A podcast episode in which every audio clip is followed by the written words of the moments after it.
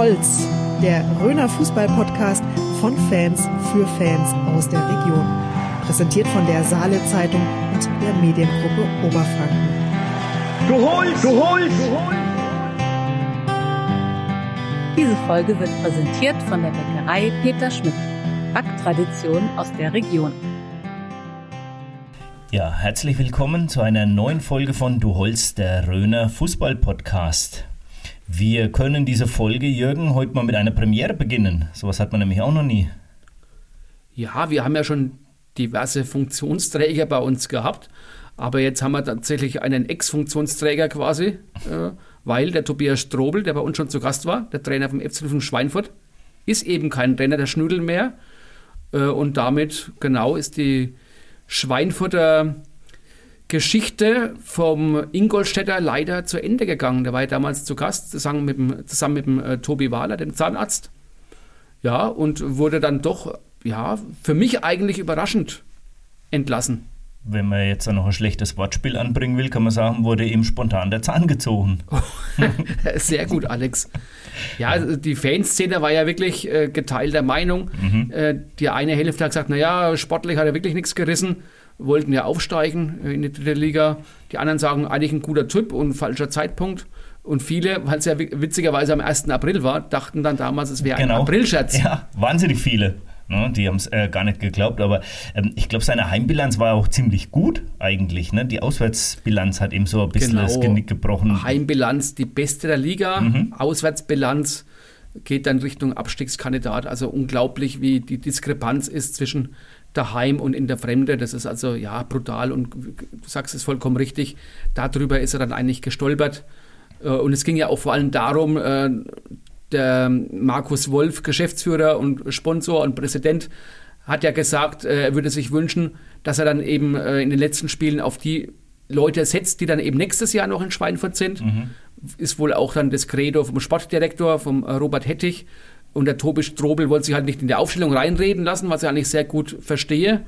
Und dann äh, war noch eine Pressekonferenz mit dem Tobias Strobel und ja. eine Stunde später kam die, die Meldung vom Verein, ist entlassen. Also es war auch, puh, ja, ja, Schnödel wieder mal alle Ehren gemacht. Ja, äh, irgendwie nicht so, nicht so glücklich, nee, wir es mal nicht. dabei stehen. Nee, also kann man dem Tobi Strobel von unserer Seite aus nur alles Gute wünschen. War wirklich ein sehr angenehmer Gesprächspartner hier. Absolut, äh, total War guter Typ. Gespannt, ja. wo es ihn hin verschlägt. Der macht ja jetzt auch nochmal irgendwie seine Trainerlizenz. Ich weiß jetzt nicht, da gibt es wieder so eine oder aufgestufte Version. Genau, so eine und, besondere Profilizenz, ja, genau. Äh, die auch dezentral ist. Mal in Köln, mal in Frankfurt, äh, mal in Leipzig. Und er hat aber irgendwo, habe ich gelesen, er will auch erstmal das nächste Jahr oder dieses Jahr in Schweinfurt wohnen bleiben. Mhm. Von daher kann man sich eigentlich dann vielleicht sogar darauf einstellen, dass er noch äh, im Trikot der DJK Schwebenried das ein oder andere Mal auftaucht. Da vielleicht, hat er ja seinen Pass. Genau, vielleicht taucht er dann nochmal auf. Wir werden sehen. Jetzt ist nur die Frage, wer wäre denn ein Kandidat aus deiner Sicht für Schweinfurt? Wer könnte denn Schweinfurt in der kommenden Saison trainieren? Ich weiß es nicht, ehrlich gesagt. Das ist eine diverse Namen gehandelt worden und die letzten Trainer haben irgendwie alle kein glückliches Händchen gehabt und äh, jetzt ist ja die Rede davon, dass sie dann eben diesen Profi-Status wieder eindampfen wollen, dann vielleicht dann doch eine Nummer kleiner fahren wollen, so ein bisschen mehr auf Talente aus der Region konzentrieren, was ich einen ehrbaren Ansatz äh, finde. Aber dann eben musst du halt wirklich dann deine Pläne, dass, dass du wirklich nochmal oben angreifen willst Richtung dritte Liga, erstmal wirklich vollkommen dich, dich, davon verabschieden. Und ob dann das Umfeld trägt, was er dann doch schon gewohnt, ähm, ja, ehrgeiziger ist und immer sagen, wir müssen auch mindestens in, in der dritten Liga äh, also ich glaube, egal wer kommt, der wird es schwer haben. Aber vielleicht ist es auch dann, wenn man sagt, okay, wir wollen jetzt nichts mehr mit aller Gewalt hoch und lösen diesen Profi-Status auf, wenn dieser Druck mal weg ist. Ich meine, das ist natürlich auch, wenn du einfach nach Schweinfurt kommst und ich sage mal so, Schweinfurt ist halt einfach noch nicht München, wo jetzt ja. einfach die hochklassigen Spieler standardmäßig irgendwie wohnen, sondern du musst die alle erst holen. Und wenn du einfach sagst, okay, gut, wir gehen es jetzt anders an, wir wollen auf den Nachwuchs setzen, vielleicht entwickelt sich da was. Und ich meine, die Nachwuchsarbeit in Schweinfurt ist ja sehr gut oder auch Richtig. generell bei den anderen Vereinen hier in der Region, guck jetzt nach, äh, nach Großbadorf oder Hauptstadt oder so, wo wirklich einiges geht. Also vielleicht gibt es da tatsächlich mal eine Möglichkeit. Ja, wenn man sich dann genau dahingehend arrangiert, und es klar kommuniziert, dann glaube ich auch, dass dann der Fan das auch mittragen wird irgendwann und sagen, okay, das ist dann äh, vielleicht wieder ehrlicher Arbeiterfußball aus der Arbeiterstadt. Und das fehlt vielleicht im Augenblick so ein bisschen. Mhm. Genau, also selbst wenn man es marketingtechnisch irgendwie so verkaufen möchte, aber es kommt anscheinend nicht so hundertprozentig rüber. Ja, ne? richtig. Ja, Gut. richtig. Wird wahrscheinlich dann auch einen größeren Umbruch geben, nehme ich jetzt mal an, so aus der Ferne im Sommer. Wird nicht ausbleiben. Ja. Da werden noch mehr Leute gehen, garantiert. Genau. Ich bin bloß äh, ganz gespannt. Ich meine, äh, wurden ja hochrangige Namen schon gehandelt. Also Daniel Birovka habe ich mal gehört. Klar, das kommt alles so aus der Fanszene. Oder der, auch der Tobias Schweinsteiger, der Ja. Bruder von Bastian Schweinsteiger, der zum Leidwesen dann wahrscheinlich Nürnberg verlassen würde als Co-Trainer momentan, was ich jetzt noch nicht so sehe, aber kann natürlich alles passieren. Ähm, ja, Ja, die, über die Namen, klar, bin ich auch gestolpert. Und dann denkt man sich halt wieder, warum sollen die nach Schweinfurt kommen, wenn die erstmal in den nächsten Jahren, eins, zwei Jahren, nichts reißen? Äh, ob denen das genügt, äh, in einer mittelklassigen Regionalligamannschaft der Trainer zu sein, wenn sie jetzt irgendwo im Profigeschäft sind oder sehr nah dran am Profigeschäft sind? Puh, habe ich so ein bisschen meine Bedenken, ob es dann wirklich so ein bekannter Name wird. ja, bleibt auf jeden Fall spannend. Ja. Also Schweinfurt bleibt da seiner Linie treu und bleibt immer ein bisschen im Gespräch. Äh, auch nicht schlecht. Auch, so. auch für uns natürlich gut. Genau. Jemand, der auch ähm, in letzter Zeit sehr oft im Gespräch war, war der Rainer Koch. Ja. ähm, bayerischer oder Präsident des Bayerischen Fußballverbandes, der hat jetzt angekündigt, dass er sich nicht mehr zur Wiederwahl stellen wird im, beim Verbandstag im Juni. Wie siehst du das, Jürgen? Ich muss sagen, hat mich überrascht. Klar, wir haben es ja auch schon mal hier in der Sendung gehabt. Äh, beim im Präsidium vom äh, DFB ist er nicht mehr gewählt worden, war ja ging durch die Schlagzeilen, dass er jetzt auch nicht mehr kandidiert. Äh, ja, überrascht mich. Es ist aber konsequent. Äh, da hat jetzt so einer auf den Deckel bekommen äh, und zieht jetzt dann daraus seine Konsequenzen. Finde ich, äh, finde ich gut, muss ich sagen. Äh, Zeit für einen Neuanfang. Aber auch da lässt sich natürlich vortrefflich spekulieren, wer es dann werden wird. Und ja, jemand, der eine Chance bekommt. Und da können wir uns darauf überraschen. Äh, ja, und ich meine, 20 Jahre war er jetzt, glaube ich, oder fast 20 Jahre äh, BFV-Präsident. Äh, wie so oft wird er mal Zeit, wenn es ein anderer macht. Aber in irgendeinem Gremium bleibt er noch drin, ich habe es wieder vergessen. Ne? Irgendeinem, äh, es gibt so viele Gremien. Ja, aber ja. wohl auch der UEFA-Sitz, Ja, wo er genau. war, will er wohl aber auch zur Verfügung stellen. Also kann, er, kann eben auch sein, dass er auch nicht mehr äh, in der UEFA äh, Deutschland vertritt. Mhm. Also das kann sein, äh, ich habe auch irgendwas gelesen, dass er wohl in seinen alten Beruf als Richter zurückkehren will. Ja. Wohl, ist es halt wohl so. dem, der dann nicht bei ihm vor Gericht landet, der ihn vielleicht vorher aus diesem Posten ein bisschen rausbewegt Genau. hatte. Genau. Ja. Neuwahlen im Nachwuchsbereich ähm, gab es auch bei uns. Da weißt du, glaube ich, mehr Ja, drüber. ne? genau. Also nicht nur im Nachwuchsbereich, war ja dann eben auf Kreisebene gab es die Neuwahlen. Ähm, ist im Prinzip alles beim Alten geblieben. Kreisspielleiter, der André Nagelsmann, dann der Kreisvorsitzende Rainer Lochmüller. Aber was du ansprichst, äh, im Jugendbereich haben wir eben einen neuen Kreisjuniorenleiter. Das ist dann der Thomas Kirchner aus Obertulba. Und der hat dann den Alexander Schreiner abgelöst. Also von daher auch wieder mal ein neues Gesicht, neuer Name bei der Jugend. Äh, Ja, und äh, immer schön, wenn sich dann wirklich auch auf Kreisebene äh, Leute finden, die das fürs Ehrenamt engagieren und da ja, Verantwortung übernehmen. Also von daher kann man denen auch wieder ein glückliches und gutes Händchen wünschen. Und schön, dass dann das, äh, ja, die Kreisvorstandschaft quasi komplett ist. Ja, ich meine, du sprichst das ja gerade an mit dem Ehrenamt. Das habe ich jetzt auch in der letzten Zeit wieder erlebt. Das äh, wird teilweise schon echt auf eine Geduldsprobe gestellt, das Ehrenamt. Also eben jetzt als, als, als Jugendtrainer zum Beispiel waren die letzten Wochen eine einzige Katastrophe. Also die Saison sollte Ende März anfangen. Dann kriegst du Absagen wegen hoher Corona-Infektionszahlen, weil Mannschaften kein Team stellen können. Dann sieht so aus, dass es besser wird, dann schneit es plötzlich. Gut, dafür kann jetzt so überhaupt niemand was. Ähm, und dann bringt jetzt wieder dieser kalte Frühling, bringt jetzt den ganzen Terminkalender durcheinander. Ich habe mir, äh, obwohl mir eine Woche vorher schon in kurzen Kleidern teilweise auf dem Sportplatz äh, beim Training war oder so, ne, war echt schön, jetzt wird es wieder kalt. Ich habe mir jetzt dann wieder gedacht, warum muss denn auch die Jugendsaison über den Winter gehen? Wieso kann man nicht einfach sagen, man fängt vielleicht im April an und es geht bis Oktober durch, das ist eine Saison. Die, die, schönsten Monate, ich habe jetzt echt am Wochenende auch wieder mit vielen Leuten am Sportplatz geredet, die haben auch gesagt, die schönsten Monate, Juni, Juli, dann August, klar ist Ferienzeit, ähm, findet so gut wie kein Fußball im Ligabetrieb statt, was einfach echt schade ist, weil das doch die schönsten, wo du die beste Wetter eigentlich immer hast. Bin ich vollkommen d'accord mit dir. Äh, Es gab es ja übrigens schon mal, als es noch die Freizeitliga bei den Frauen gab. haben die wirklich dann eben quasi von März, April bis ähm, ja, Oktober gespielt. Und ja, es bietet sich einfach an. Gerade, ja, gerade beim Nachwuchs und so weiter, warum nicht? Und ich glaube, äh, ja, es, eigentlich gibt es nur Vorteile. Wenn es Nachteile gäbe mit so einer Regelung, äh, soll man die uns mal schreiben. Dann können wir uns da auch mal Gedanken drüber machen oder das gegenüberstellen. Aber ja, ich bin da vollkommen deiner Meinung. Äh, ja, das macht ist, einfach Sinn. Das ist einfach äh, und man muss ja nicht die Kids dann irgendwo, äh, ja, keine Ahnung, in den Schnee schicken oder, oder bei Wind und Wetter da rausschicken. Nee, muss nicht sein. Dann hat man sich irgendwie selber so ein Problem geschaffen. Ja, und das ja. ist auch für die Qualität der Sportplätze. Ne? Da musst du im, im Januar, Februar fängst das Trainieren an. Die Plätze sind kaputt. Also, ja. gut. Ja, wo es mit dem Wetter dann weniger Probleme gibt, Alex, ist äh, in Katar. Sehr schöner Übergang. Äh, ist, ja, Sehr muss man sagen. Ja. Wo ja witzigerweise genau das Gegenteil passiert. Die spielen nämlich im Winter. Genau. Aber weil es natürlich äh, in der, auf der anderen äh, Hälfte der Erdkugel ist, äh, ist es da im Winter dann eben einigermaßen normal. Bei angenehm 35 äh, an, Grad. Ja, ich glaube, es ist sogar, also es muss wirklich, äh, die Verhältnisse müssen passen. Äh, meine Frage an dich in dem Zusammenhang, was sagst du zu unserer Auslosung, zu unseren Gegnern? Ja, hätte hätte schwerer kommen können, aber seit der letzten WM bin ich auch mit der Aussage vorsichtig, was ja. das angeht. Na, da hat man auch gedacht, die Vorrunde äh, dürfte jetzt kein Thema sein und da ist man wirklich an solchen Größen wie Südkorea gescheitert letztendlich. Ja. Von daher, ich bin heuer optimistischer, was die Mannschaft angeht und weil ich dem Flick da auch deutlich mehr zutraue. Das hat ja zuletzt echt gut ausgesehen, was sie gemacht haben.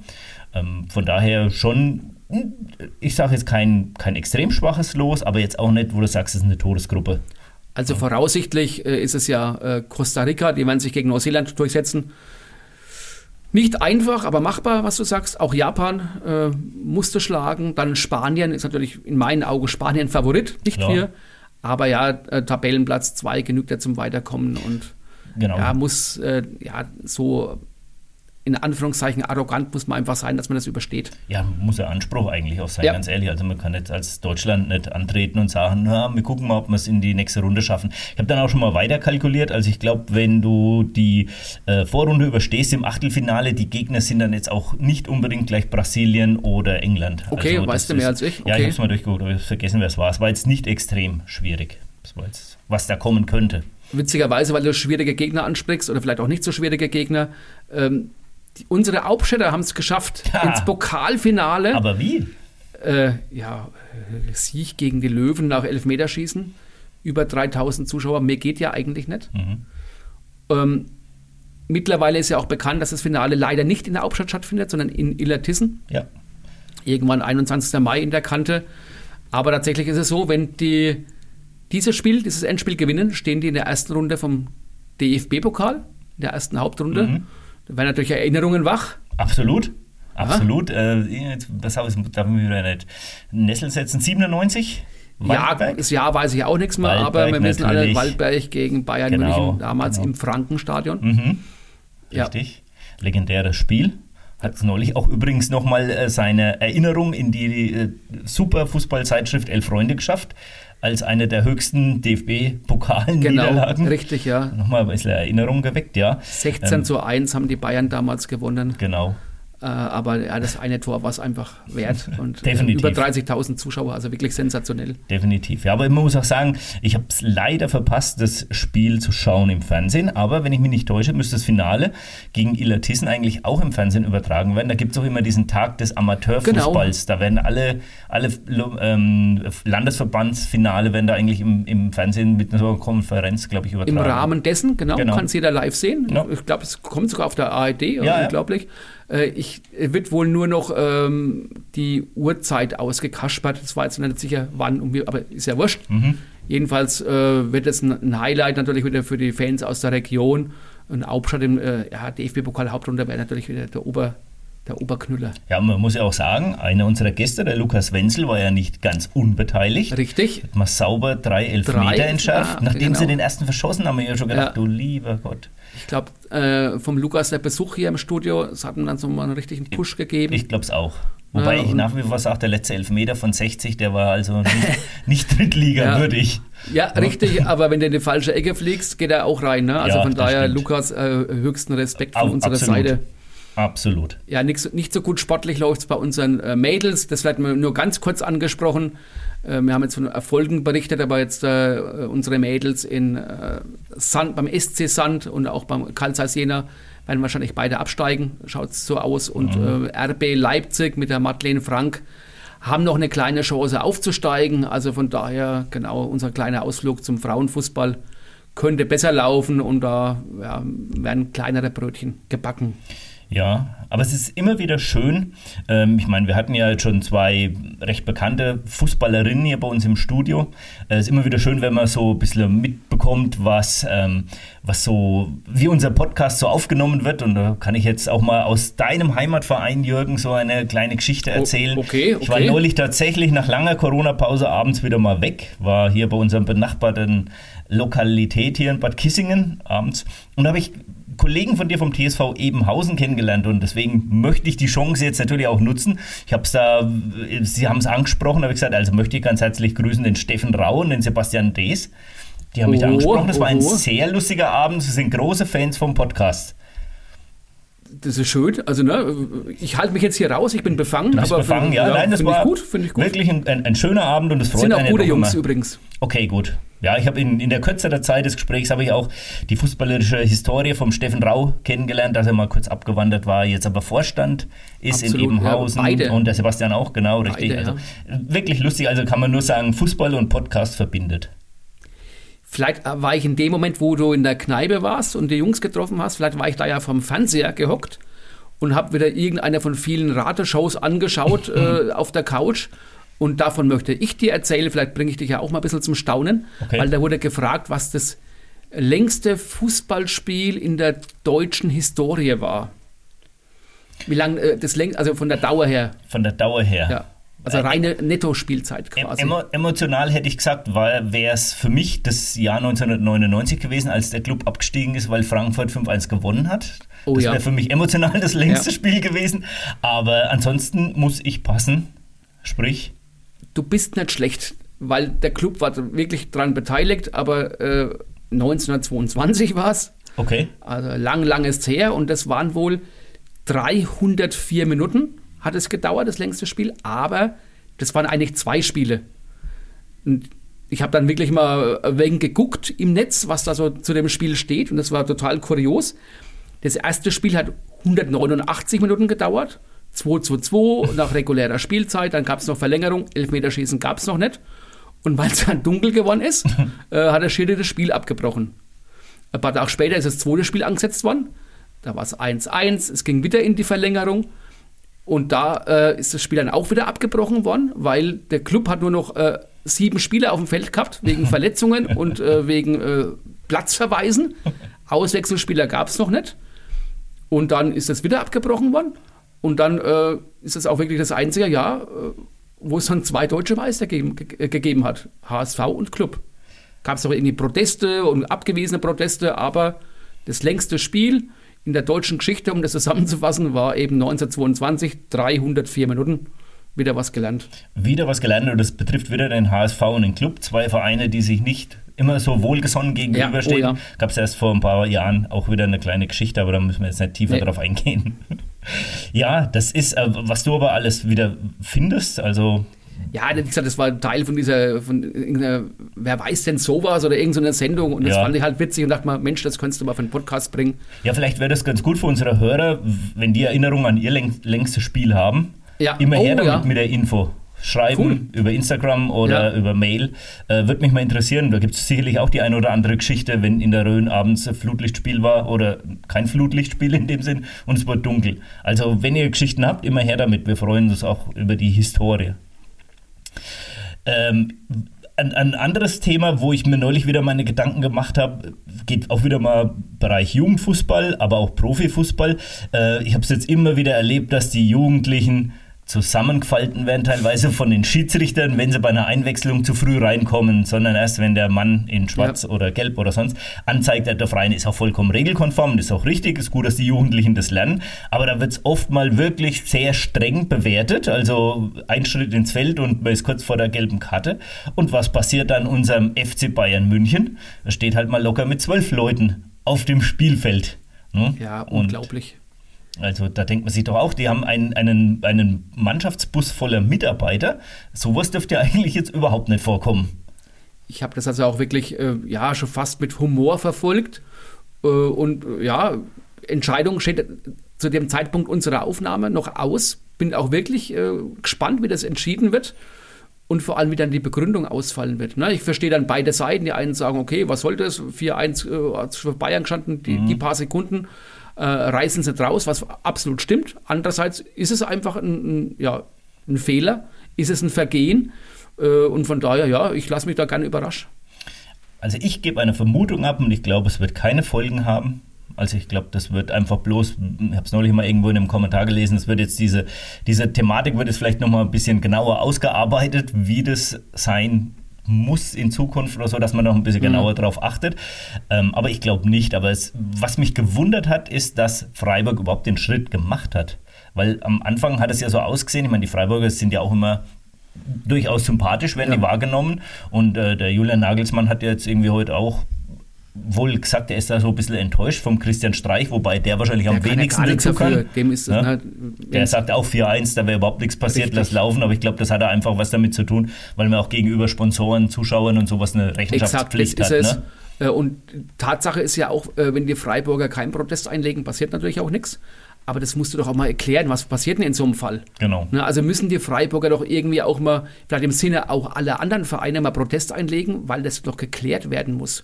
Und von daher finde ich das, ja, kann man äh, unterschiedlicher Meinung sein, aber ich finde es vollkommen in Ordnung und hat jetzt mit äh, Sympathie oder äh, Antipathie jetzt gar nichts zu tun. Da braucht es einfach mal Klarheit. Äh, und von alleine schafft der DFB das ja anscheinend nicht, Klarheit zu schaffen. Also müssen sie halt jetzt Protest einlegen. Mhm, Ist halt genau. so. Ja, vielleicht haben wir es bis zur nächsten Folge aufgeklärt. Genau. Dann können wir das genau, nochmal genauer diskutieren. Genau. Jetzt äh, frage ich jetzt mal hier so bei uns in die Redaktion in die Runde. Ist hier irgendjemand, der einen Fußballtrainerschein gemacht hat in Oberhaching? Äh, gehen sehe, jetzt keine Hände hoch. Ich sehe keine Zustimmung. Äh, ich natürlich auch nicht. Aber unser Gast, der heute bei uns im Interview ist, das ist jemand, der ist sehr bekannt als Fußballer in der Rhön, ein äußerst erfolgreicher Torjäger früher gewesen in Bischofsheim und der ist mittlerweile der Geschäftsführer der Sportschule in Oberhaching. Wir haben heute bei uns im Studio zu Gast den Uli Dickers. Das Interview wird Ihnen präsentiert von Rhön Optik und Akustik. Hören Sie gut oder verstehen Sie häufig schlecht in Gesellschaft oder am Fernseher? Ihre Ohren werden Augen machen mit Rhön Optik und Akustik. Kostenloser Hör- und Sehtest mit Beratung und großer Auswahl an modernen Hörgeräten und modischen Brillen. Rhön Optik und Akustik finden Sie in Burkhard Roth am Marktplatz, barrierefrei, mit Parkplätzen direkt vor der Tür. Ja, Uli, dann fangen wir mal an mit unserem Frageneckle. Ich denke, das kennst du wahrscheinlich auch aus deiner Trainerzeit, aus deiner Spielerzeit oder vielleicht auch jetzt aus der Sportschule. Ähm, das Eckle beim Fußball ist ja immer zum Aufwärmen, das heißt schnelle Reaktionen auf kurze Fragen. Ich fange mal an. Uli oder Ulrich? Uli, so steht es im Ausweis und so ähm, ist es auch üblich. Rhön oder Alpen? Die Rhön als Heimat natürlich schätzen, lieben gelernt und die Alpen natürlich zum Urlaub, aber trotzdem. Aus deinem Büro wirst du wahrscheinlich die Alpen auch sehen, nehme ich mal an, wenn das Wetter passt. Wenn ich mich richtig äh, bieg, dann sehe ich die Alpen, ja. Kreuzbergbier oder Andexer Klosterbier? Ganz klar, Klosterbier vom Kreuzberg. Du merkst, äh, wir gehen schon ein bisschen so in die Richtung zwischen deinen zwei Standorten der Heimat und deinem beruflichen Standort. Braveheart Battle oder Berg Crosslauf, sprich rund um die Osterburg? Äh, Braveheart Battle, fand die Veranstaltung top. Äh, schade, dass es nicht mehr gibt. Also wir stellen die Frage auch deswegen, ähm, weil der Braveheart Battle natürlich auch in deiner Heimat, in Bischofsheim, stattgefunden hat. Hast du damals mitgemacht? Äh, ja, ich war dabei als äh, passiver ah, Gast. okay, gut, gut. Und habe mich gewundert, wie, was die da alles so... Als aktiver Bratwurstesser. Genau, zwei Stück. Sehr gut. Aber beim Bergcrosslauf rund um die Osterberg, Osterburg hast du mitgemacht. Das habe ich nämlich gesehen bei einer Ergebnisliste. Ja, da war ich tatsächlich dabei, aber nicht im Hauptlauf, sondern natürlich beim 5-Kilometer-Lauf. Top-Zeit, 30 Minuten. Muss man auch erstmal schaffen. Und Voll. 30 Minuten für 5 Kilometer mit vielen Höhenmetern ist wirklich gut. ja, ist auch schon eine Weile her. Jetzt, ohne dass ihr mir den Kopf abtrennt, aber wo ist denn die Osterburg? Die Osterburg ist rechts vorm, vorm Kreuzberg, wenn man von Bischofsheim raufguckt. Ah, okay. Aber Alex, ich kann dich beruhigen, ist nur, noch eine, äh, nur eine Ruine, also du kannst da nicht, nicht einkehren oder was. Okay, jetzt habe ich mich wieder geoutet, dass ich keine Ja. historischen Ahnung habe. Hm, Und wir gut. schneiden das nicht raus. Nein, lasst ruhig drin. Aber schöner dazu. Ausblick auf den Kreuzberg hoch zum Skilift und nach Bischofsheim. Ne? Top. Okay, das ist wahrscheinlich, weil es von der Neustadt Seite kommt. Ich komme ja mehr aus der Kissinger Richtung. Von daher kenne ich es nicht. Ausreden. Und abschließend in unserem Frageneckle dein bekanntester Handykontakt. Ja, derzeit bekanntester Handykontakt ist wahrscheinlich der Rainer Koch, BFV-Präsident äh, in aller Munde. Kann man so sagen, ja. Uli, wir wollen natürlich dich ein bisschen kennenlernen und auch auf deinen beruflichen Werdegang eingehen. Und da ist mir aufgefallen, dass du eigentlich bis 43 Jahre, aber dann echt schon allerhand gemacht hast. Ich habe gelesen, studierter Betriebswirt und Sportökonom, warst in der Hotellerie tätig, äh, warst Tourismuschef in Gersfeld und in Ostheim, Rhön. Liebst du die berufliche Abwechslung? Ja, ähm, zum einen schon. Zum anderen habe ich aber auch immer gemerkt, ähm, wir haben es ja schon gesagt, ähm, immer nah an Rathäusern und Landratsämtern und so weiter. Ähm, ganz ehrlich, das hat mich nach zwei, drei Jahren immer, ähm, weil ich was bewegen will, weil ich was entwickeln will und diese ganze Gremienarbeit, ne, die damit verbunden ist, die hat mich dann immer ähm, ermüdet, sage ich mal, und habe dann versucht, irgendwie aus diesem Kreislauf mal rauszukommen. Und jetzt bin ich im Sport und das ist natürlich ähm, eine ganz andere Welt. Man kann viel entwickeln. Und also das hat auch viel damit zu tun mit, ähm, mit den ähm, Stationen. Ja, ganz andere Welt ist ja eigentlich auch, wenn das stimmt, dass du auch mal Dozent an der Handwerkskammer Unterfranken warst, verantwortlich für Marketing und Recht. Das ist ja wieder was ganz anderes.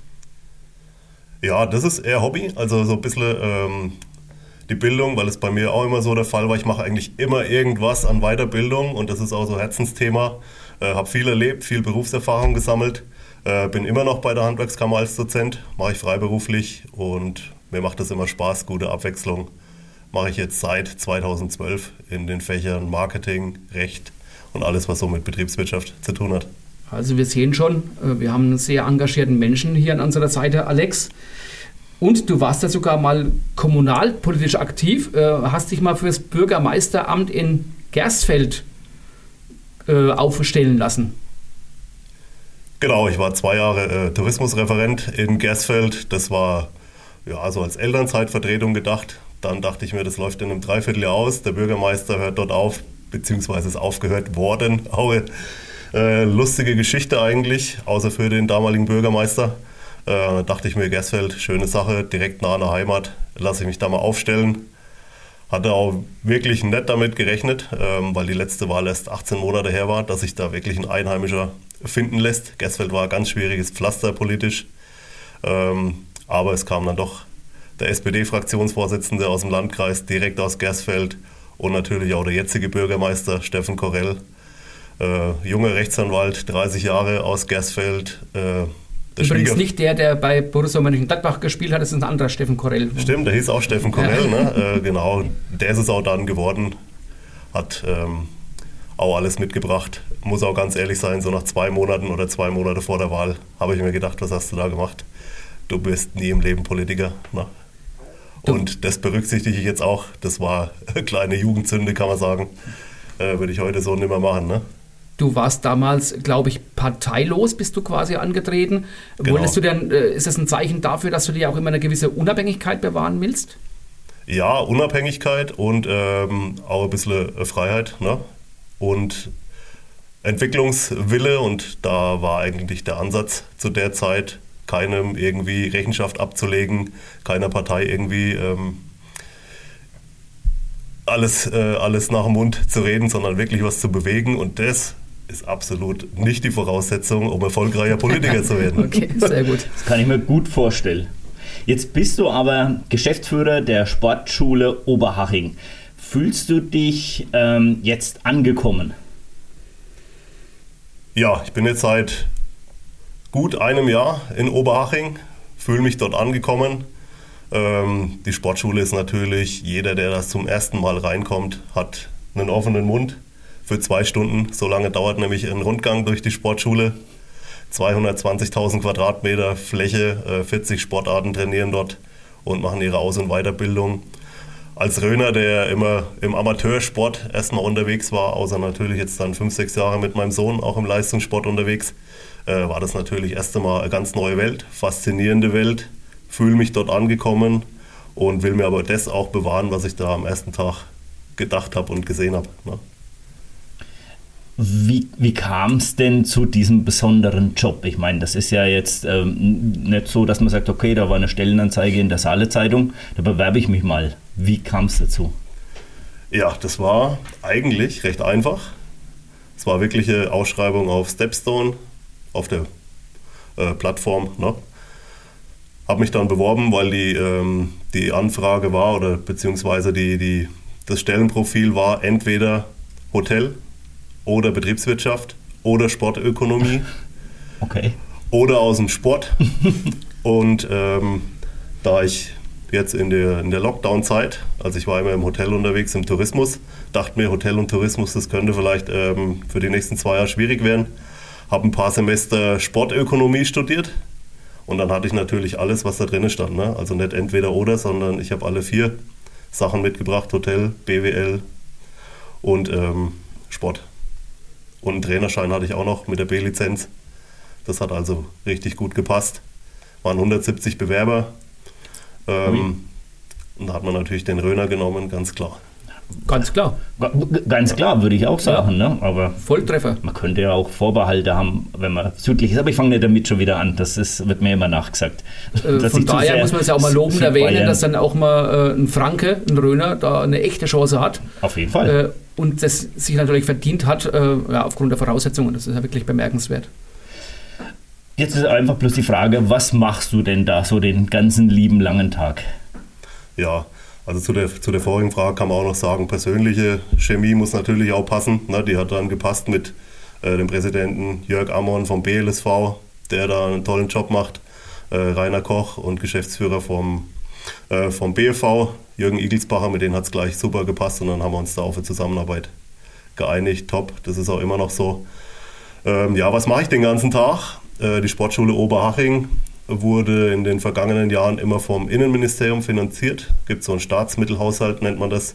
Da kann jeder Sportverband ähm, seine Gelder abrufen für die, für die ähm, Sportlehrgänge dort. Und jetzt ist es so, dass dieses Geld komplett weggebrochen ist, weggefallen ist. Also es gibt keine Zuschüsse mehr. Die Sportschule finanziert sich jetzt komplett selbst. Und da war natürlich die betriebswirtschaftliche mhm. Komponente jetzt äh, ganz wichtige. Das heißt, die Sportschule wird derzeit strategisch, konzeptionell ähm, und auch inhaltlich komplett neu aufgestellt. Da bin ich ähm, federführend fürs Konzept zuständig, natürlich auch mit, äh, mit meinem Beirat. Das sind sechs Personen, unter anderem die beiden Präsidenten, die ich jetzt gerade genannt habe. Ne? Und da entwickeln wir jetzt gerade die Sportschule neu. Das ist meine Hauptaufgabe, die Strategie für die Zukunft und natürlich im operativen Geschäft jetzt ähm, salopp gesagt, dass der Laden läuft. Ne? Okay, wenn euch da die Fördermittel da weggebrochen sind, ich meine, da kannst du auf dem Weg nach Bischofsheim jetzt mal in Bremich anhalten, beim Sandro Kirchner als äh, Staatssekretär äh, fürs Innere. Der ist ja dann der direkte Ansprechpartner, da kannst du doch da gleich schon mal vorstellig werden. Ja, tatsächlich ist wirklich er der ähm, Innenministerium, ist ja auch Sportministerium, ne? mhm. ist er wirklich als Staatssekretär da ein, ein entscheidender Mann. Aber ähm, bevor Sandro Kirchner Staatssekretär wurde, äh, haben wir das schon fast in trockene Tücher gebracht mit äh, Staatsminister Hermann. Ne? Mhm. Und natürlich auch die Verbindung, die es da in den Verbänden gibt. Okay. Ne? ähm, welche berühmten Leute gehen denn da so ein und aus in der Sportschule? Kannst du uns da was sagen? Darfst du da was sagen? Ja, äh, da kann man natürlich was dazu sagen. Was, wen ich jetzt so getroffen habe in dem ersten Jahr, äh, Matthias Sammer, Übrigens, der auch in meinem Handy drin ist, den habe ich jetzt vorhin gar nicht genannt. Ne? Das Ach, ist eigentlich der bekannteste, glaube ich. Das, nicht. das ist eigentlich wahrscheinlich der bekannteste, der da drin ist. Äh, ja, der kommt bei uns zum Schwimmen, wohnt äh, in unmittelbarer Nähe. Ist natürlich top, wenn für solche Sportler ähm, das Schwimmbad leer ist. Ne? Da können wir immer was machen. Thomas Müller spielt im Winter bei uns oft Golf. Wir haben einen Golfraum ne? mit so einem mhm. Golfsimulator, wenn die nicht raus können. Dominik Klein, ehemaliger Handballer, Handballer ARD-Experte jetzt auch bei der EM, viermaliger Champions League-Sieger, glaube ich, auch Weltmeister. Der geht, ja, kommt ständig, weil der junge Nachwuchssportler trainiert. Mhm. Da habe ich immer allergrößten Respekt, ne, wenn solche Koryphäen wirklich dann in den Nachwuchssport gehen. Ähm, Christian Tröger macht es im Schwimmen, auch äh, Olympiasieger, vielleicht nicht ganz so bekannt wie jetzt äh, Sammer oder Klein. Ja, Philipp Lahm war bei uns, Serge Gnabry, ähm, Kingsley Coman wollte zu uns kommen. Hat ähm, sich aber verzählt in der Hausnummer? Ja, das ist, ist eine kleine Anekdote, die man erzählen kann. Ähm, Raus damit. Werbe, Werbeaufnahmen für Puma, also sowas passiert auch oft bei uns, ne? mhm. dass wir unsere Location für Filmaufnahmen oder was ähm, zur Verfügung stellen.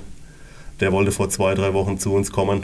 Jetzt weiß ich gar nicht, ob ich das so, so erzählen soll. Da hieß es dann, äh, wir brauchen euer Gelände für den ganzen Tag, weil ähm, unser Bayern-Spieler, der kommt entweder drei Stunden früher oder später, kann man nicht ganz planen. Aber da wir Nachwuchsfußballer auch auf unserem Platz hatten, den, der gemietet werden sollte, die wir absagen mussten, haben wir den Profi, der nicht ganz pünktlich kommen wollte, abgesagt. Ne? Ja. Aber ich finde es ganz gut. interessant, Uli, du hast erzählt, dass der Matthias Sammermann zum Schwimmen kommt. Ich wusste gar nicht, dass der noch so einen Lebensmittelpunkt in München hat oder bei München. Äh, ist ja bei Dortmund angestellt äh, in äh, Lohn und Brot. Äh, ja.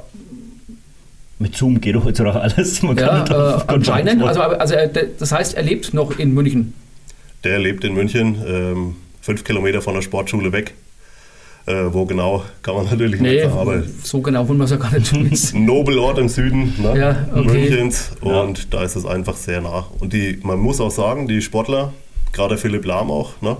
die haben wirklich noch eine gute Verbindung zur Sportschule, weil jeder, der, der in Bayern eigentlich äh, groß rauskommen will als Sportler, der musste durch die Sportschule. Da werden die Landesauswahlen, also Bayern-Auswahl im Fußball, im Handball, im Squash, also alles, was man sich vorstellen kann, gebildet. Und eigentlich jeder, Sebastian Schweinsteiger ne, oder Bastian Schweinsteiger, die waren da als Junge alle bei uns. Der Sebastian hat ja für uns recherchiert, dass dann der Philipp Lahm auch mal in der Sportschule eine Trainingseinheit abgehalten hat.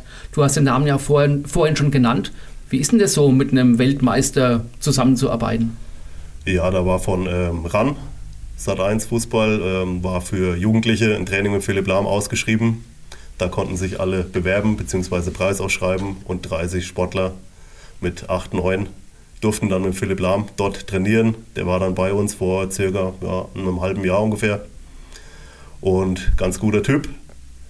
Der hat die Sportschule auch noch als 16-Jähriger gekannt und im Kopf und der kommt auch oft zu uns, wenn er, wenn er solche Sachen macht. Und ist da auch sehr, sehr nah immer noch an der Sportschule dran. Hat mir auch erzählt, dass seine, weil wir einen ganz neuen Kunstrasenplatz haben, der top ist, dass seine Mutter Sportheimwirtin ist in München beim TV Gern. Genau. Die jetzt auch den gleichen Kunstrasenplatz haben und da hat er sich da halt sehr interessiert dafür. Ne? Hört Guter sich Typ. Sehr, sehr leutselig an, ne? Ganz normaler Mensch. Würde man jetzt nicht denken, dass er Fußballweltmeister ist, so wie, wie er mit den Menschen dort umgeht. Also wirklich toller Typ. Ne?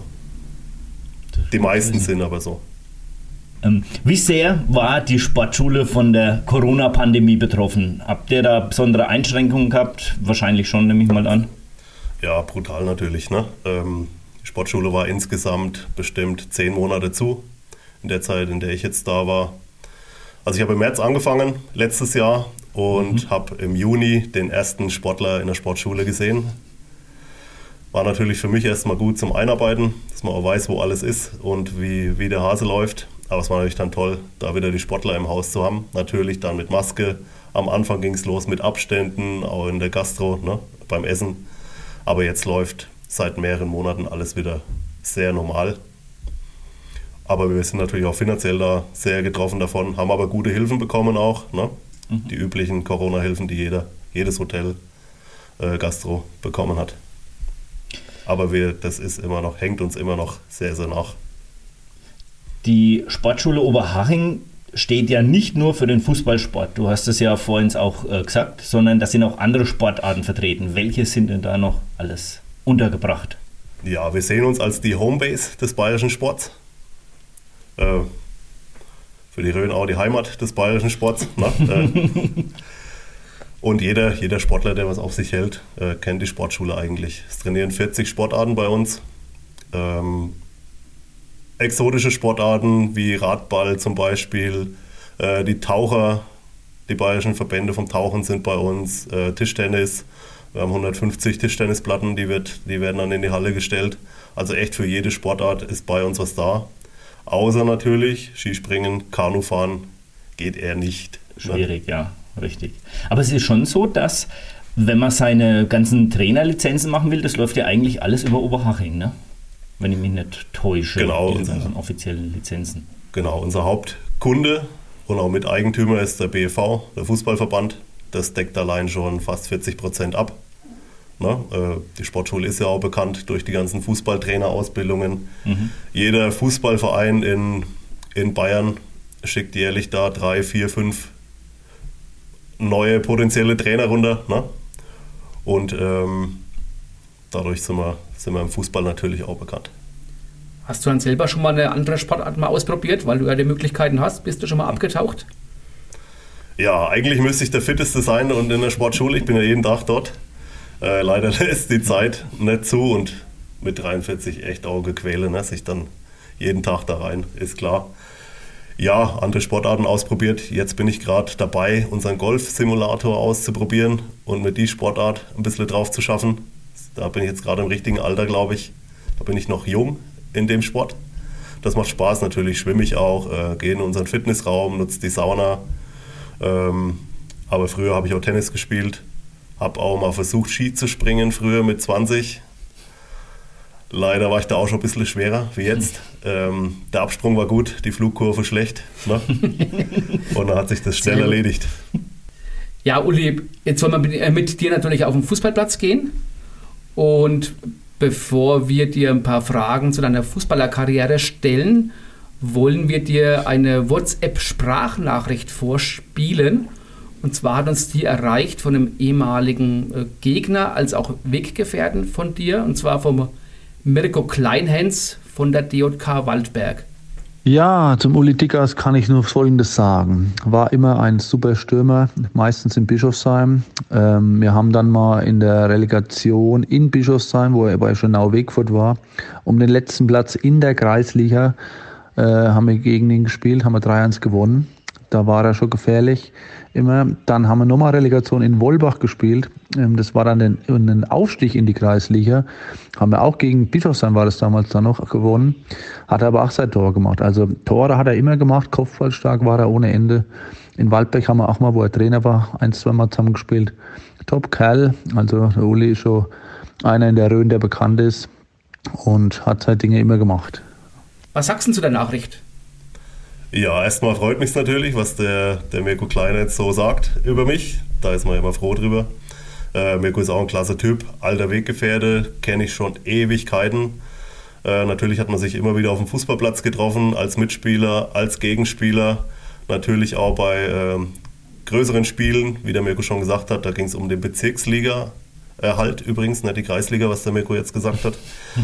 Und war vor 2000 Zuschauern in Bischofsheim Mirko kenne ich, äh, ganz ehrlich, meine Tante und seine Mutter waren die besten Freundinnen früher, als er geboren wurde. Und da habe ich den Mirko, weil er ja, ich glaube, so sechs, sieben Jahre jünger ist als ich, habe ich den als Baby schon durch Bischofsheim gefahren. Sehr ähm, schöne Geschichte. Weiß gar nicht, ob er es so, so noch weiß. Ja, du bist natürlich bekannt als äh, Torjäger vom VfR Bischofsheim. Was sind denn sonst an den Stationen in Sachen Fußball gewesen? Zähl doch mal ein bisschen was auf. Ja, überwiegend natürlich in Bischofsheim, äh, mein Heimatverein in der Jugend. Dann habe ich ähm, in der Jugend Bayernliga damals in Schweinfurt gespielt, als es noch nicht so üblich war. Ne? Jetzt äh, geht man ja nach Großbadorf oder in der Jugend, was es halt so gibt. Früher war das eher unüblich, da war das auch die höchste Liga. Ja, Schweinfurt, dann bin ich ähm, wieder zurück nach Bischofsheim, dann nach Hauptstadt in die Landesliga, das war mit 19 war zu der Zeit, als Werner Köhler, Gerd Köhler und ähm, die ganzen Koryphäen dort gespielt haben, ist also schon eine ganze Zeit lang her. Und habe dann eigentlich fast meine komplette Laufbahn in Bischofsheim verbracht, weil ich gemerkt habe, Fußball reicht es wirklich nicht ähm, nach ganz oben. Ähm, habe mich dann auf meine berufliche Sache konzentriert, habe dann viele Schulen besucht. Ähm, und bin dann fast am Ende der Karriere nochmal nach Schönau-Wegfurt in die Bezirksliga und dort dann auch pompös abgestiegen. Ein Spieltag in der Rückrunde oder erster Spieltag in der Rückrunde gewonnen, Platz 1 und zehn, äh, zehn Spieltage später Abstieg. Noch nie erlebt sowas, äh, völlig verrückt gelaufen und dann eben wieder Bischofsheim. Welche Trainer haben dich am meisten beeinflusst? Ja, um äh, fast keinem nahe zu treten, der beste Trainer, den ich hatte, ist meine Frau, ne? Romy, die mich gefördert hat. ähm, nee, aber haben mich schon ein paar Trainer natürlich be beeindruckt. Allen voran kann man wahrscheinlich sagen, Timo Zink, der ist ein ja, ehemaliger Unterelsbacher, der dann beim Club Physiotherapeut war unter dem ähm, Trainer Meier, DFB-Pokalsieg. Also der war auch weit in der Fußballwelt unterwegs. Der ist dann leider vor, vor zehn Jahren jetzt fast an einem Herzinfarkt gestorben, aber das war so mhm. der, der Trainer, der, der am meisten beeindruckt hat. Aber ich hatte auch viele andere Trainer. Harald Pfülp aus äh, Stralsbach, wohnt in Bischofsheim, war ein guter Typ. Ne? Guck an, der Name Pfülp. Genau, ja. ne? Pfülp steht für, für Qualität, Qualität, oder? Ja. Genau. Was soll ich sagen? Ähm, Robert Bauer und was es alles äh, bei uns in Bischofsheim gab dass du die Trainerlizenz hast, hast du vorhin schon erwähnt. Du warst auch Trainer. Würdest du sagen, warst lieber Spieler oder warst du lieber Trainer? Ja, natürlich ähm, ist man sehr, sehr gern Spieler. Ne? Man kann auch nur jedem empfehlen, so lange wie möglich Fußball zu spielen, wie es eben geht. Äh, ich glaube, mein letztes Spiel habe ich mit 40 gemacht, dann, als ich in Waldberg nochmal äh, zwei, drei Spiele ausgeholfen habe. Äh, letztes Spiel war in Nordheim Trainer hat mir auch viel Spaß gemacht, weil ich ja dann auch schon beruflich ein bisschen in die Führungsrolle gewachsen bin. Ähm, das hätte ich wahrscheinlich vor, vor 15 Jahren oder 20 Jahren wäre ich jetzt noch nicht äh, in so eine Führungsrolle gekommen. Da guckt man auf sich als Fußballer und auf einmal, also ich habe in der A-Jugend dann als Trainer angefangen in Bischofsheim, auf einmal merkt man, dass man für alle verantwortlich ist und sieht den Fußball plötzlich komplett aus einer anderen Sicht. Mhm. Das hat mir dann auch weitergeholfen, noch die nächsten vier, fünf Jahre, die ich noch gespielt habe. War dann immer mal Trainer, dann doch nochmal Spieler und dann wieder Trainer in Waldberg. Hast du dann deine Lizenz auch in Oberhaching erworben eigentlich? Ähm, ja, das darf ich gar nicht so laut sagen. Die habe ich in Grünberg in Hessen gemacht, weil es ähm, einfach näher an, an Bischofsheim lag. Würde ich natürlich heute nie mehr so machen. Ne? Kannst vielleicht noch irgendwie umschreiben lassen oder sowas mit ein paar Zusatzstunden. Das habe ich natürlich schon. Ne, ah, okay. Auch vom Sebastian kommt die Information, dass du in 444 Pflichtspielen, also Rhön und Schnaps, das passt irgendwie, äh, 278 Treffer erzielt hast. Bestwert mit 38 Toren in einer Saison. Was hat dich als Torjäger ausgezeichnet? Ja, ausgezeichnet hat, äh, hat mich, dass ich äh, nur die Hälfte im Sturm gespielt habe und die andere Hälfte als Libero. Und also jeder denkt immer im Sturm gespielt, ne? aber meistens, also ich war vielleicht vier oder fünf Jahre wirklich Stürmer und vorne drinne. Ähm, man hat mich am Anfang überall hingestellt, hat gut geklappt und dann war ich natürlich Stürmer und, und Libero. Was mich ausgezeichnet hat, war, glaube ich, das Kopfballspiel. Also ich war so ein Einkontaktstürmer. Heute habe ich die, ähm, die genaue Definition für sowas oder den Fachbegriff, hatte ich früher nicht. Ne? Ich dachte, ich schieße halt Tore. Ähm, aber ich habe nie einen ausgespielt oder was und bin dann, bin dann schnell gewesen, sondern das war der Einkontakt, ne? Flanke kommt, Kopfball und dann Tor. Und natürlich Freistöße. Uli, da muss ich gleich nachhaken. Hast du mal jeweils am Kopfballpendel trainiert? Das macht man ja heutzutage, glaube ich, irgendwie fast gar nichts mehr, zumindest nicht in den unteren Klassen. Ja, habe ich am Kopfballpendel trainiert. Äh, auf dem Hartplatz bei uns in Bischofsheim hing ein Kopfballpendel. Ah. Und zwar bis zu dem Zeitpunkt, äh, als ein Trainer mal die Idee gehabt hat, äh, Vollspannstöße zu üben. Der ist dann ungefähr 500 Meter weggeflogen, der Ball, und ist nie mehr gesehen worden. Seitdem ist der Kopfballpendel dort weg. Aber ich habe dort trainiert.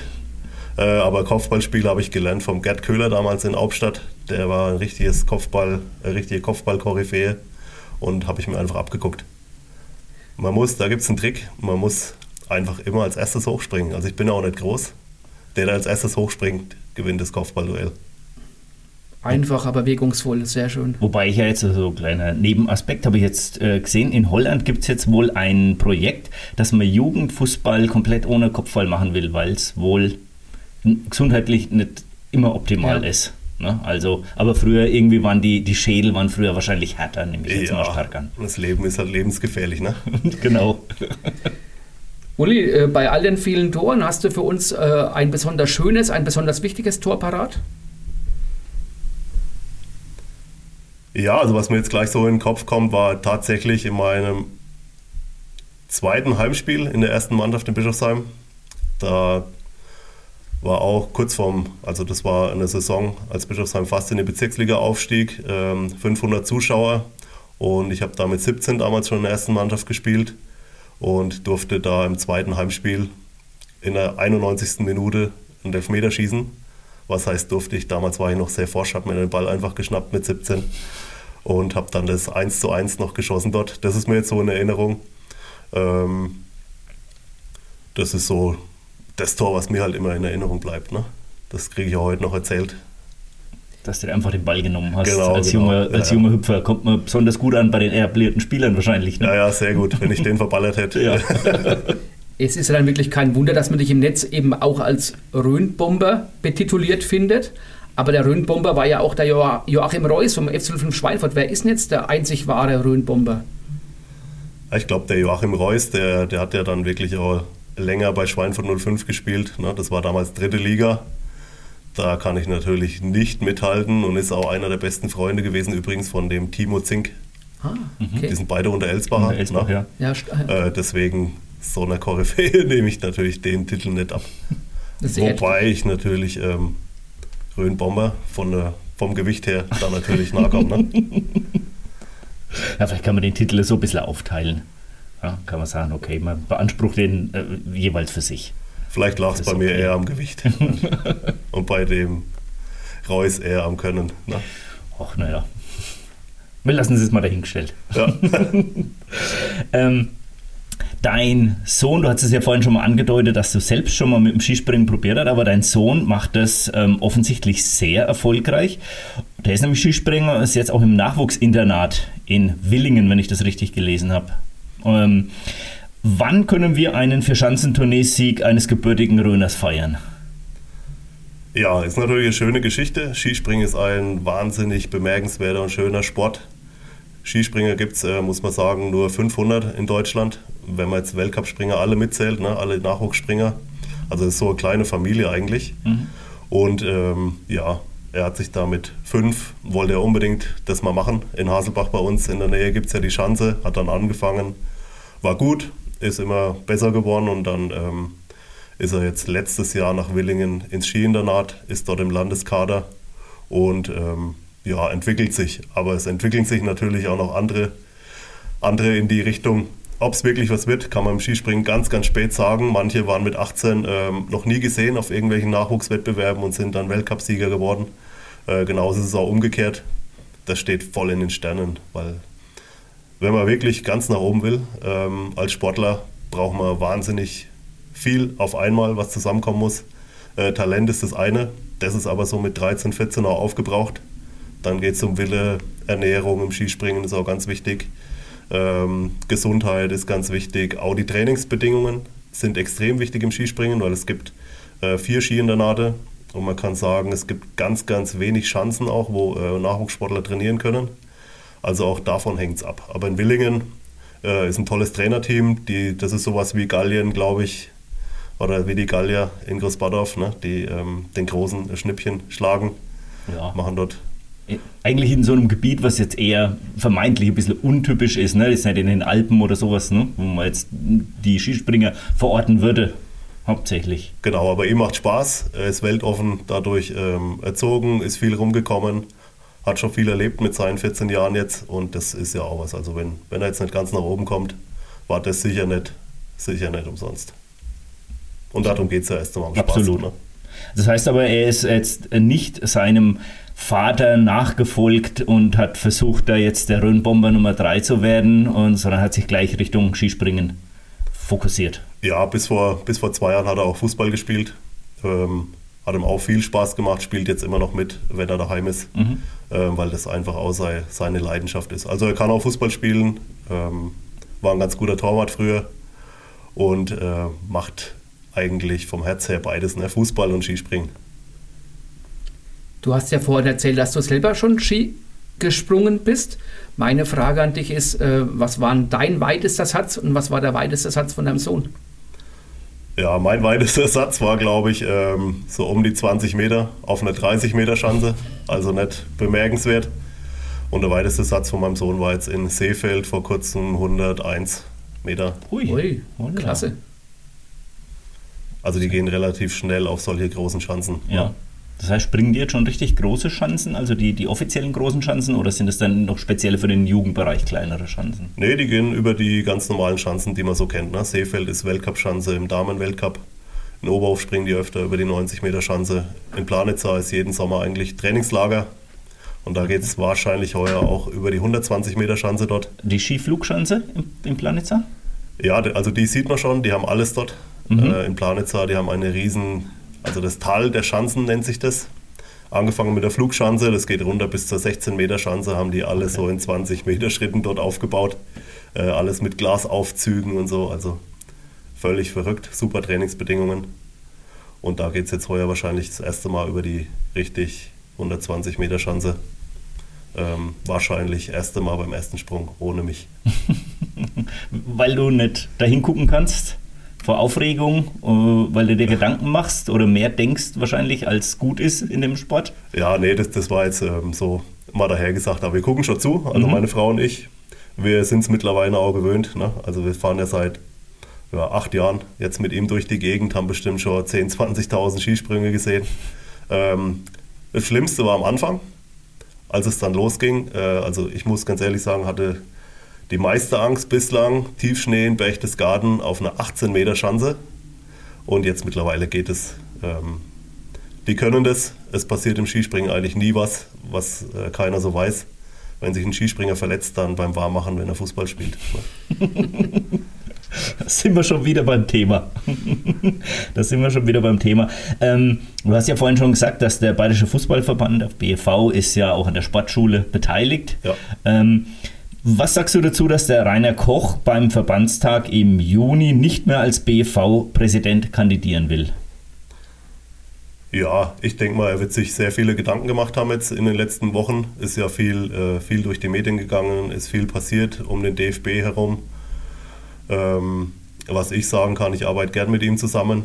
Ist ein ganz anderer Mensch oder Typ, wie das so dargestellt wird, glaube ich. Also er kümmert sich um Fußball, um den Amateursport kämpft da natürlich auch ne, um den Amateursport, um den Amateurfußball. Und ja, ich habe gut mit ihm zusammengearbeitet, aber er wird äh, seine Schlüsse aus den letzten Wochen gezogen haben und das für sich entschieden haben. Ne. Okay, so, Uli, das war's von unserer Seite aus. Vielen Dank für deinen Besuch, dass du den weiten Weg aus Oberhaching hierher gemacht hast. Ich nehme an, du verbindest es mit einer Weiterreise in die Heimat. Genau. Nicht vergessen, in Bremen mal kurz zu klopfen. ähm, wir freuen uns auf das, was noch kommt, wir werden das ein bisschen beobachten, was so in Oberhaching los ist und auch was dein Sohn so anstellt. Und vielleicht klappt es ja doch eines Tages mal mit der Vier-Schanzentournee, dass wir den Namen Dickers dann sehen zwischen Weihnachten und Dreikönig. Vielen Dank, dass du heute bei uns warst. Ja, vielen Dank für die Einladung, hat Spaß gemacht. Dankeschön. Balthasars Histörchen wird präsentiert von Labo Clean. Wir sind so vielfältig wie unsere Jobs. Egal ob Labor, Verwaltung oder IT, Laboclean bietet dir abwechslungsreiche Möglichkeiten sowohl zur Ausbildung als Quereinsteiger oder als Fachkraft. Werde Teil unserer Laboclean Familie und bewerbe dich online unter www.laboclean.de. Also Peter, du entführst uns heute in die Hassberge. Wo genau warst du denn da? Da war ich zum ersten und einzigen Mal auf dem Sportplatz in Marolz-Weisach. Und ja, Anlass war ein Relegationsspiel zwischen Freidonner Schweinfurt und dem FC Tulba. Wann war das ungefähr? Schätzungsweise 2006, 2007. Okay, und da ging es wahrscheinlich um den, wenn ich das so äh, rückerinnere, in, um den Bezirksliga-Aufstieg, nehme ich an? Ja, Bezirksoberliga. Okay. Aufstieg. Ja, also das Spiel war am Sonntagnachmittag um drei Uhr angesetzt. Ich bin um zwei Uhr in Münnerstadt losgefahren. Und als ich dann an Königshofen vorbeifahre, sehe ich eine riesen dunkle Wolke, also richtig schwarzer Himmel von Coburg her Richtung Marolsweisach ziehend. Als ich in Marolsweisach ankam, hat es dann auch schon das Dreschen angefangen. Ein richtiger schöner Wolkenbruch.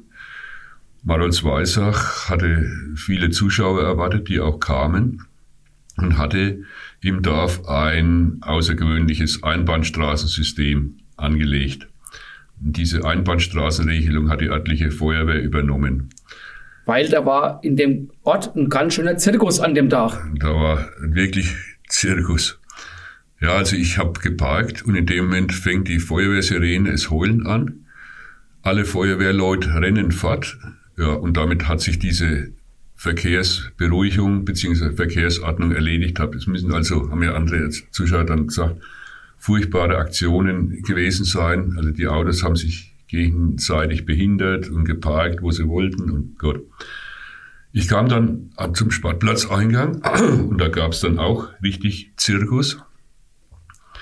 Wobei ich jetzt erstmal ausholen muss, das Sportgelände in Marolsweisach sieht so aus, man kommt also an der Kasse rein, steht dann auf einer größeren Freifläche. Auf der linken Seite geht es einen Hügel hoch und da ist das Sportheim oben drauf. Und von diesem Platz aus geht es links runter zu einem verdienten Fußballplatz. Dummerweise hatte die Gemeinde genau an diesem Wochenende diesen Platz zwischen Sportheim und Fußballplatz an einen Zirkus vermietet. Zirkuszelt, Esel, Lama, alles durch die Gegend gerannt. Also da waren die Esel äh, nicht nur auf dem Fußballplatz, sondern wirklich, ja, äh, wirklich anwesend. anwesend. Okay. Und jetzt haben sie schon mal an der Kasse gestritten, wer zu welcher Veranstaltung will. Also die Zirkusleute haben kassiert, die Fußballer haben kassiert. Die einen haben behauptet, ja, ihr spart euch nur das Eintrittsgeld. Ne? Ihr wollt ja zu uns, schaut aber das andere an und lauter so Geschichten. Ja, drei Uhr soll es losgehen, ging aber nicht los, weil der Wolkenbruch war so stark, dass der Schiedsrichter erst gesagt hat, wir warten einmal. Ja, jetzt ist alles in Sportheim rein. Um halb vier war also Kaffeekuchen ausverkauft. Also ich schätze, da waren da mehr als 1000 Zuschauer. Und ja, halb vier hat sich's dann beruhigt. Ja, dann waren aber die Linien weg. Jetzt musste erst nochmal der ganze Platz frisch abgestreut werden. Und ich vermute mal, der Sportkollege an dem Son äh, mit dem Sonntagsdienst, der hat dann eigentlich auf deine Infos gewartet. Der war wahnsinnig begeistert, weil äh, der wollte das ja in die Montagsausgabe bringen und wir hatten vereinbart, dass ich meinen Bericht telefonisch durchgebe. Ja, dann hat er zur Halbzeit, zur vermeintlichen Halbzeit schon mal angerufen, um die erste Halbzeit schreiben zu können. Ja, da war das Spiel noch nicht einmal angepfiffen. Da war das erste Mal begeistert. Also es ging dann irgendwann mal los mit der ersten Halbzeit, noch einmal fünf Minuten Unterbrechung wegen neuem Wolkenbruch. Ja, dann haben sie wieder angefangen. Also die zweite Halb, die erste Halbzeit war, ich sag mal so um dreiviertel fünf beendet. 15 Uhr war Anpfiff, hast du gesagt. Und 15 Uhr war okay. angesetzt. Ja, wunderbar. Ja. In der Pause war es wunderbar, Sonne geschienen, schied sich der Pfeif die zweite Halbzeit an, neuer Wolken und äh, Wolkenbruch, Regenguss. Inzwischen war dieser ganze Platz schon total vermatscht. Die Leute haben ausgesehen, äh, nachdem die Tiere da alles schön durchgewühlt hatten. Also es hat ausgesehen, wie da also Herde Wildsäue durchgerannt wäre. Bezirksspielleiter, der damals noch der Christoph Hille, war total begeistert. Hat gesagt, also Marolz Weisach kriegt kein Relegationsspiel mehr wegen dieser Vorkommnisse. Und die Maronsweiser haben gesagt, ja, sie können ja nichts dazu. Ne? Der Zirkus war eher da als die Festsetzung des Relegationsspiels. Und ja, gut. Inzwischen ist der Robert natürlich noch nervöser geworden. Es war dann schon 6 Uhr rum und dann hat ihn fast der Schlag getroffen, als ich ihm mitgeteilt habe, dass es in die Verlängerung geht. Ja. Ich nehme auch an, du hast dann damals äh, noch kein Handy gehabt, gab, war doch keine ja, immer, Handyzeit. Immer zum Sportheim rein, Sportheim ja. raus. Ne? Sportheim wird, was willst du denn jetzt schon wieder? Ne? Sag ich, will wieder telefonieren. Ne? Ja, da, also. Kann man sich heute gar nichts mehr vorstellen, man dass man aufs Festnetztelefon ne? angewiesen war. Und ja gut, das Spiel war dann dreiviertel sieben rum. Der Robert hat schnell noch einen Bericht zusammengebastelt und der ging dann in den Druck. Ja, dann sind wir halt alle batschnass heimgefahren. Und äh, war wieder mal ein äh, Relegationsspiel in Marons Weisach? Meiner Erinnerung nach nicht. Also ich wüsste nicht. Aber es kann sein, dass vielleicht mal auf kleinerer Ebene mit weniger Zuschauern, dass da ich sag mal, ein Relegationsspiel, äh, Kreisklasse, Haßfurt oder sowas gelaufen ist. Also überörtlich war da nichts mehr. Ja, das war wieder eine neue Folge von Du Holz, der Röner Fußball-Podcast. Nach wie vor freuen wir uns auf eure Rückmeldungen und äh, wie vorhin schon erwähnt, teilt uns mal mit, welches das längste Spiel war, das ihr erlebt habt. Ihr könnt uns gerne über Facebook oder Instagram schreiben oder auch per Mail. Wer die E-Mail-Adresse nicht kennt, das ist duholz.podcast.gmail.com. Wir freuen uns auf eure Einsendungen, dann können wir das gerne in den nächsten Folgen mal mit aufnehmen. Ja, und natürlich gilt auch heute wieder, wir müssen ja morgen alle wieder auf die Arbeit.